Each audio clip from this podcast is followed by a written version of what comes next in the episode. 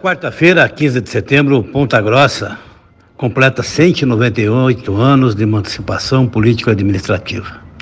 Em nome da prefeita Elizabeth, do presidente da Câmara, Daniel Mila, eu quero parabenizar toda essa população pela pujança, pelo desenvolvimento que essa cidade vem tendo nos últimos anos.